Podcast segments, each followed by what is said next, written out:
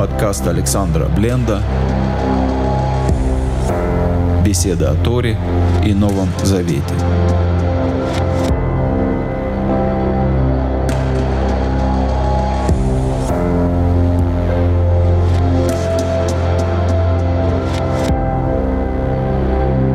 Шалом, дорогие друзья, с вами Александр Бленд. В последние дни мне сразу несколько человек задало один и тот же вопрос.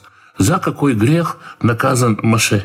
Почему Всевышний сказал, что он не войдет в страну хананскую? За что такое суровое наказание? И я подумал, что было бы интересно перечитать эту историю, посмотреть, как отвечали на этот вопрос другие и с Божьей помощью попытаться понять, что там произошло. Мы будем читать 20 главу книги Бамидбар. Это недельная глава Хукат, которую мы в этом году уже изучали.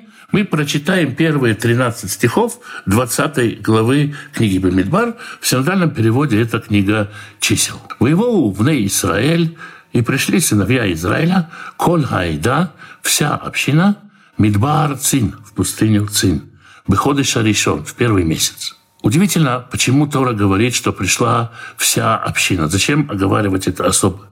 Ведь так всегда и было. Всегда народ Израиля ходил не по частям, а все вместе. И не было такого, чтобы три колена пошли в одно место, а три колена в другое. Коля и да, вся община, здесь можно понимать, наверное, как то, что поколение пустыни, те, кто был приговорен к смерти в пустыне, уже умерли.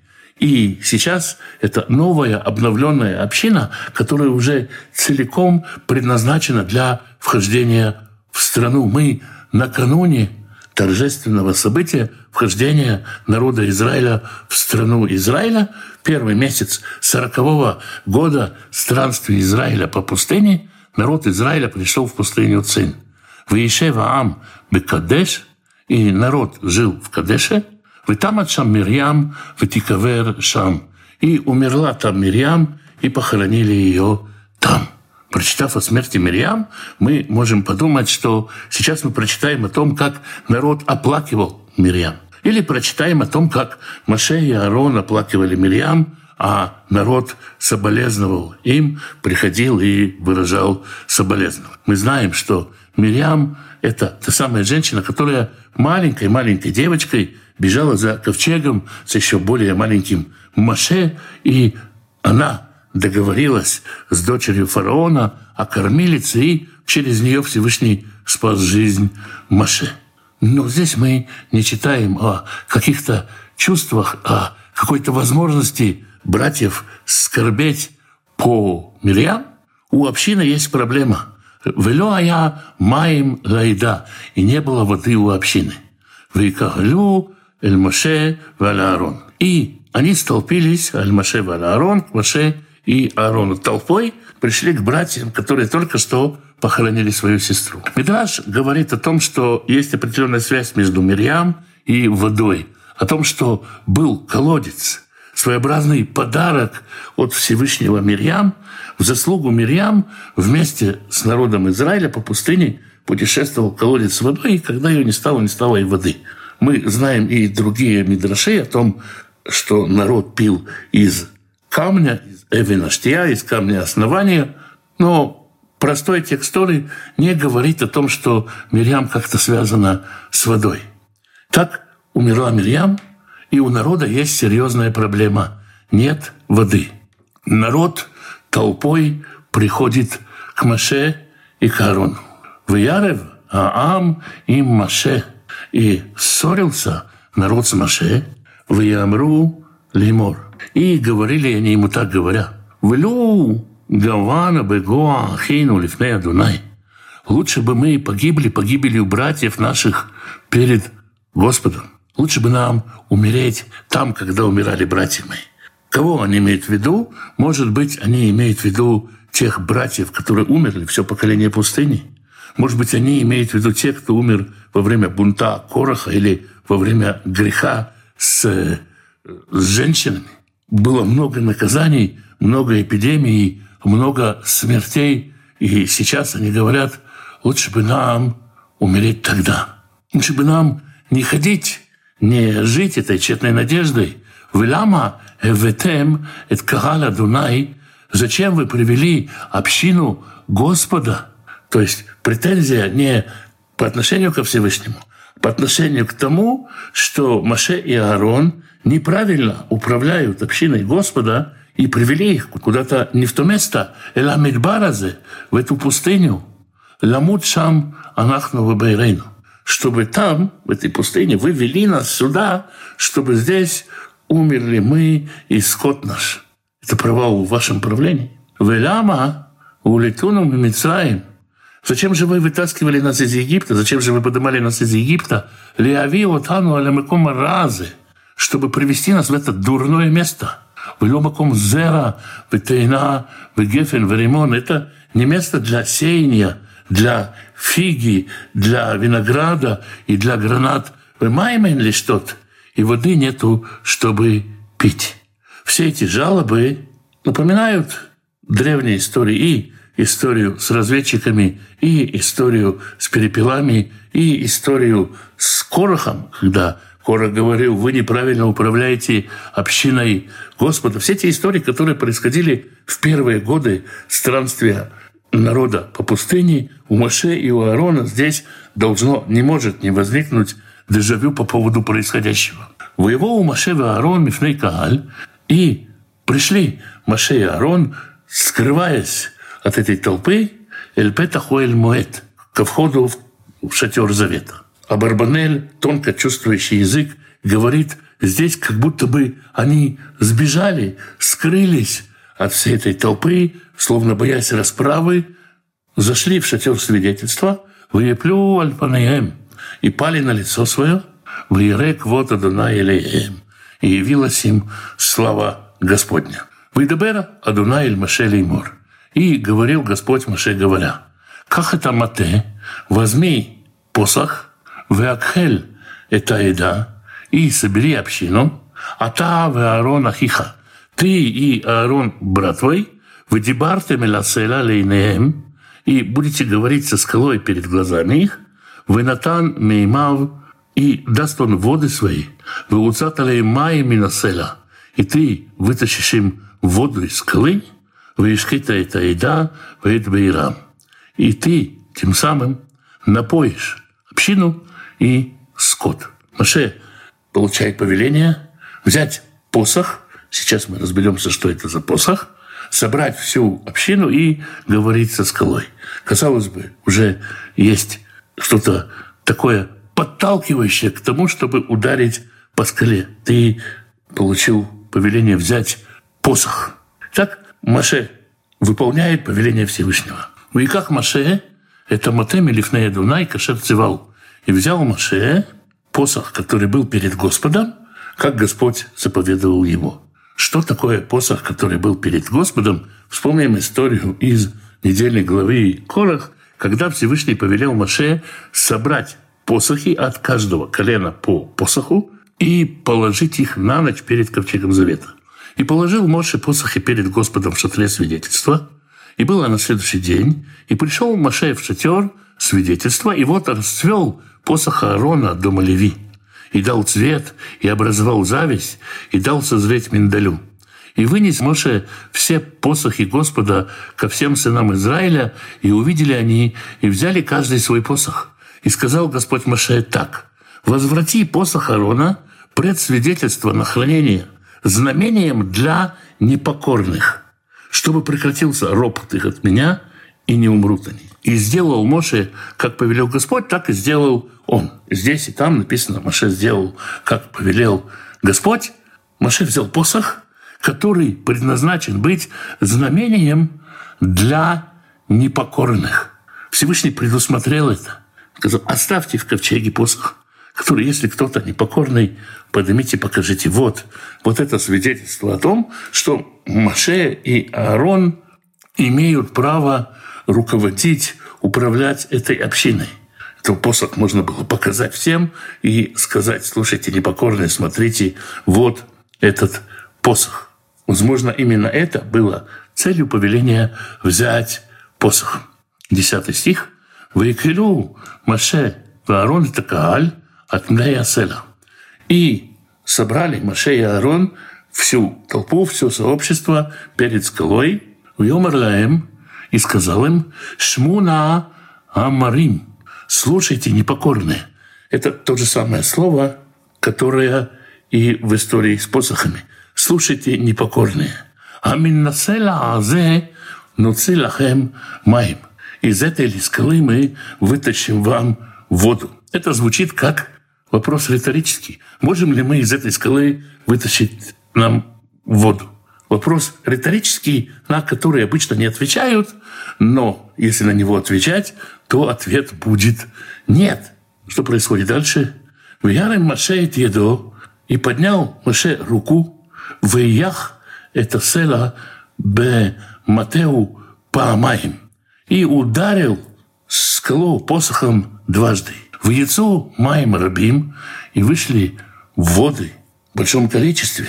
Ветишт Айда в Бейрам. И напилась община, и напился скот. Если бы это происходило в голливудском фильме, здесь бы могли уже побежать титры, заиграть какая-то душещипательная музыка, хэппи-энд, благополучный конец, народ страдал от жажды, народ напился.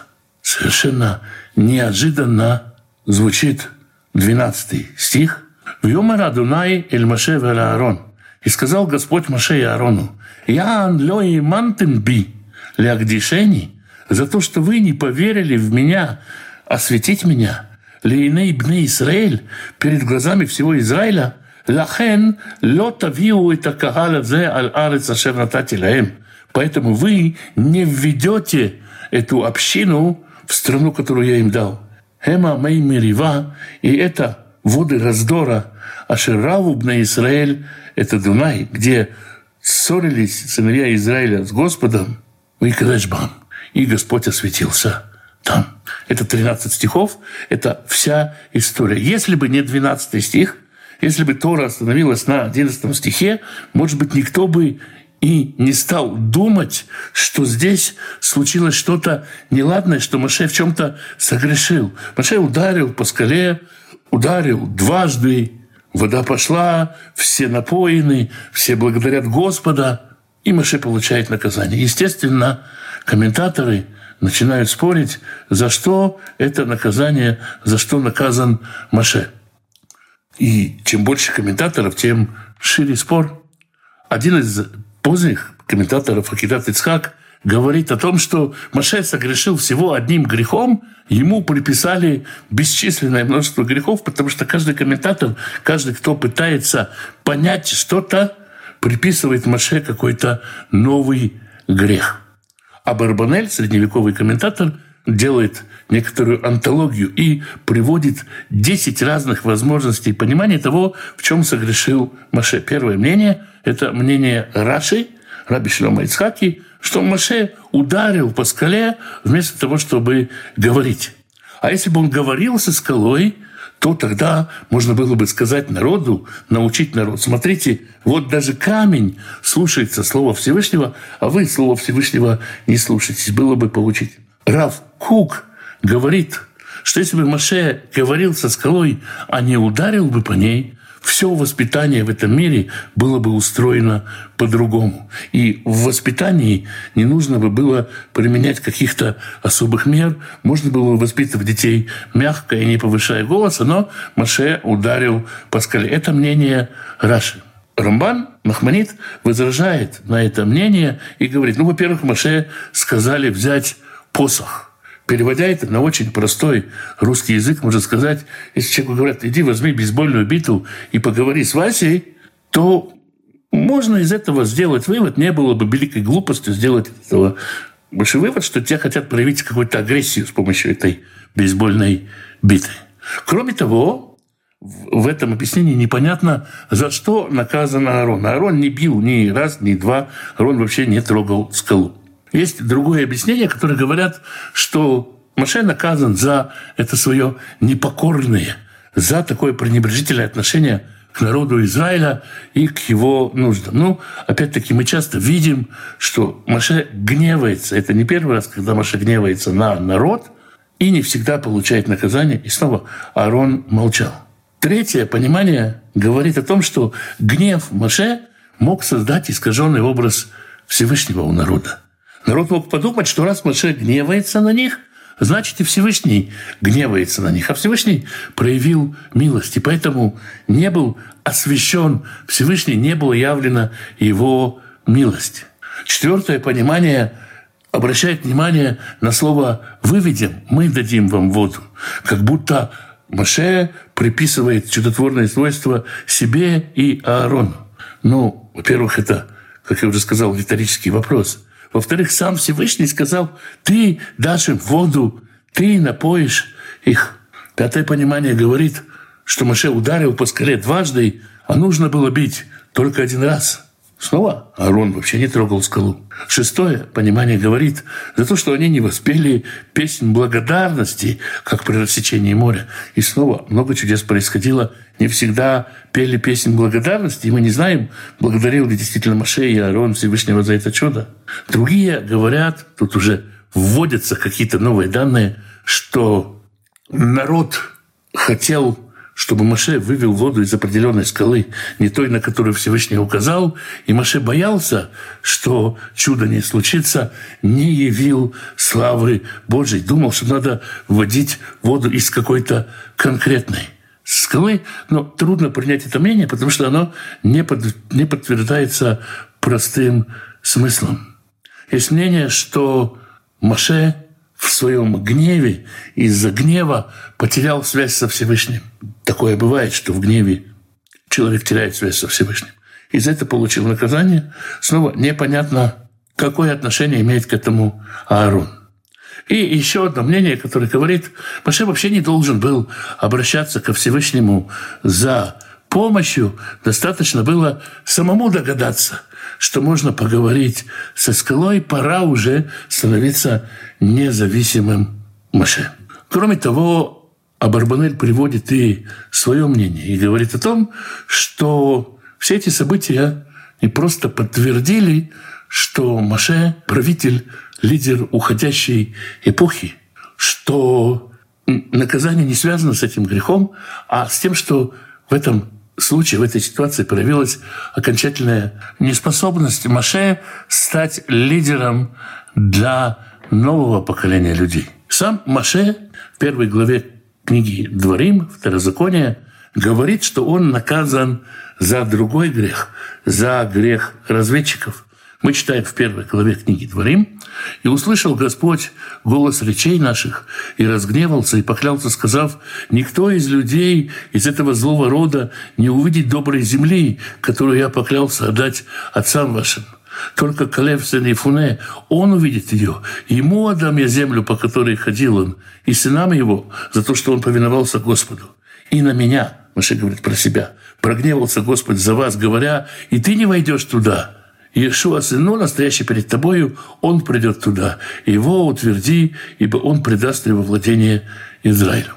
То есть сам Маше связывает свое наказание совсем с другой ситуацией. И Маше, кто как не Маше, знает, что случилось. А ведь история, о которой здесь говорит Маше, произошла в самый первый год странствия народа Израиля, не в сороковой. Маше понимает, что уже тогда он получил это наказание. Давайте вернемся назад, вернемся к 11 главе книги «Дворим» и почитаем историю, которая произошла, когда в первый год странствия народ роптал и просил мяса.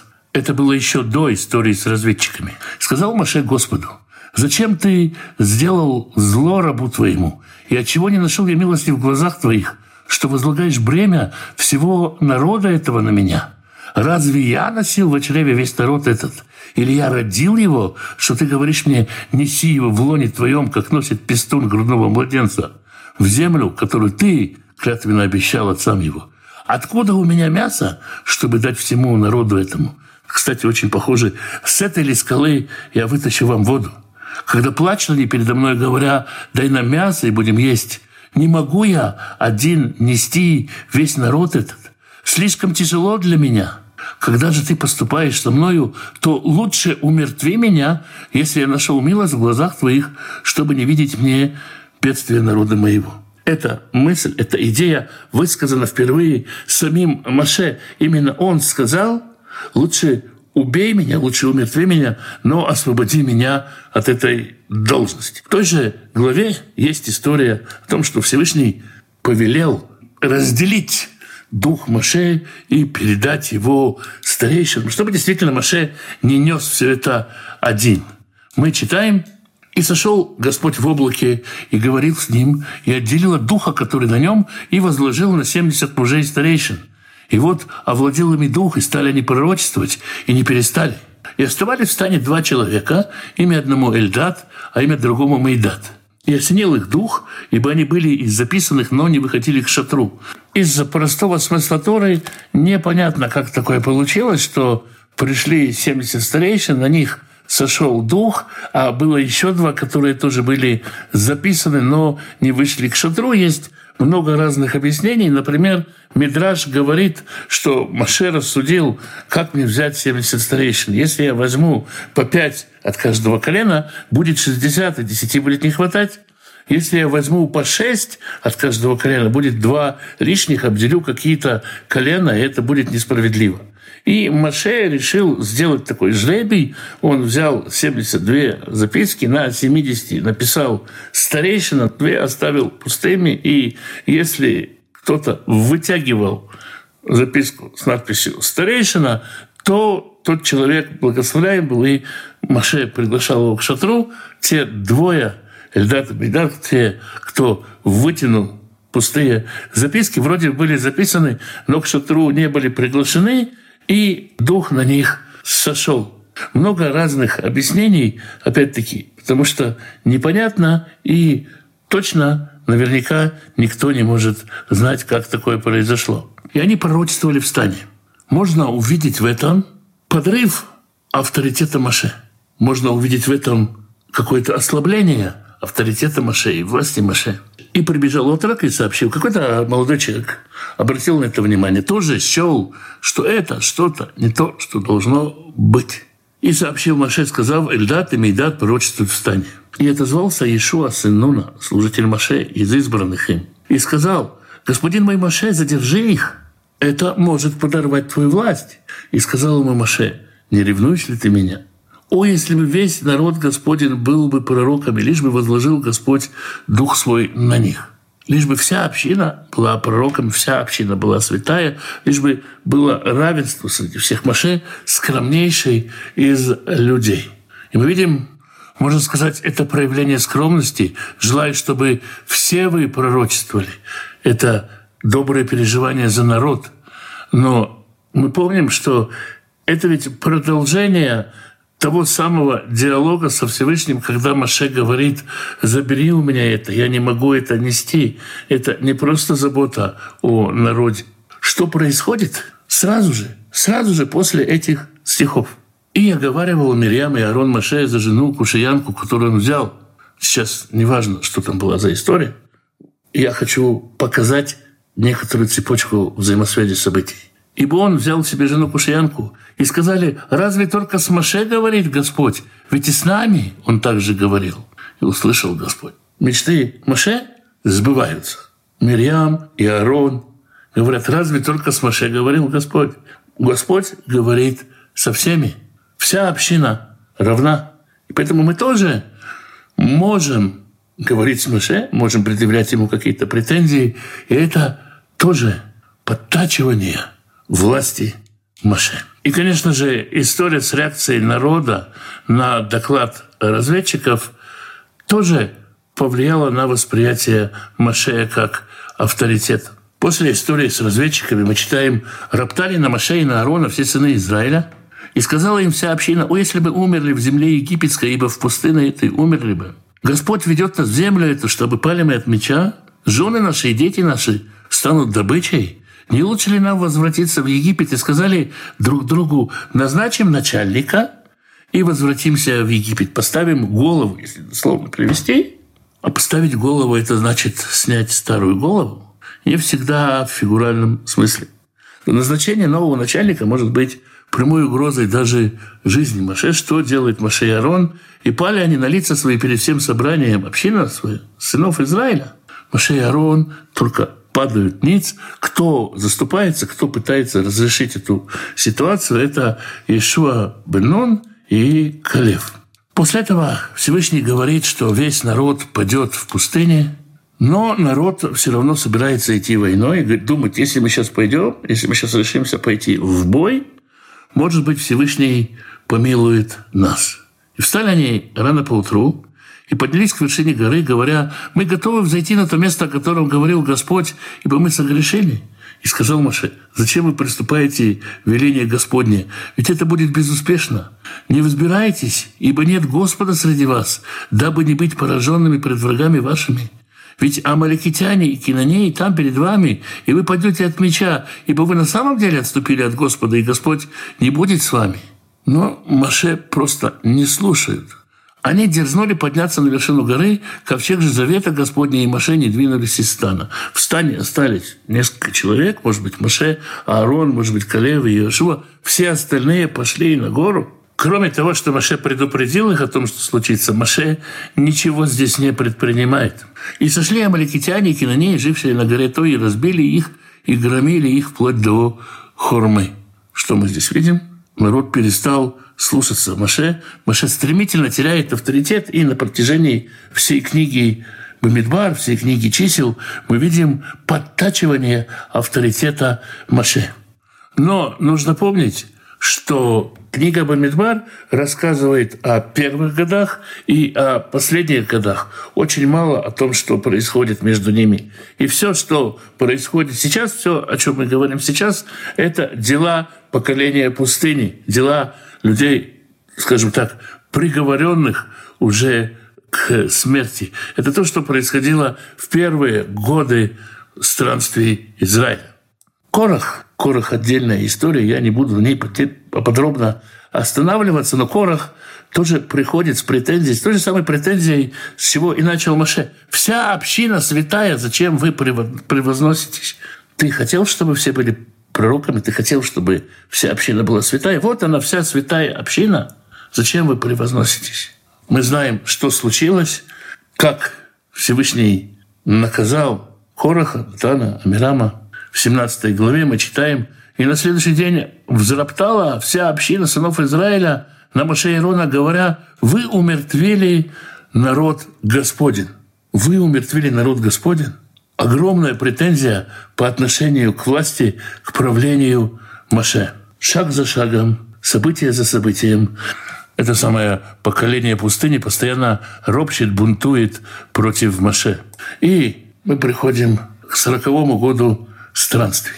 Все те люди, которые подрывали авторитет Маше, все они умерли.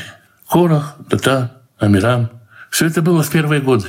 Это было очень-очень давно. Теперь пришла вся община.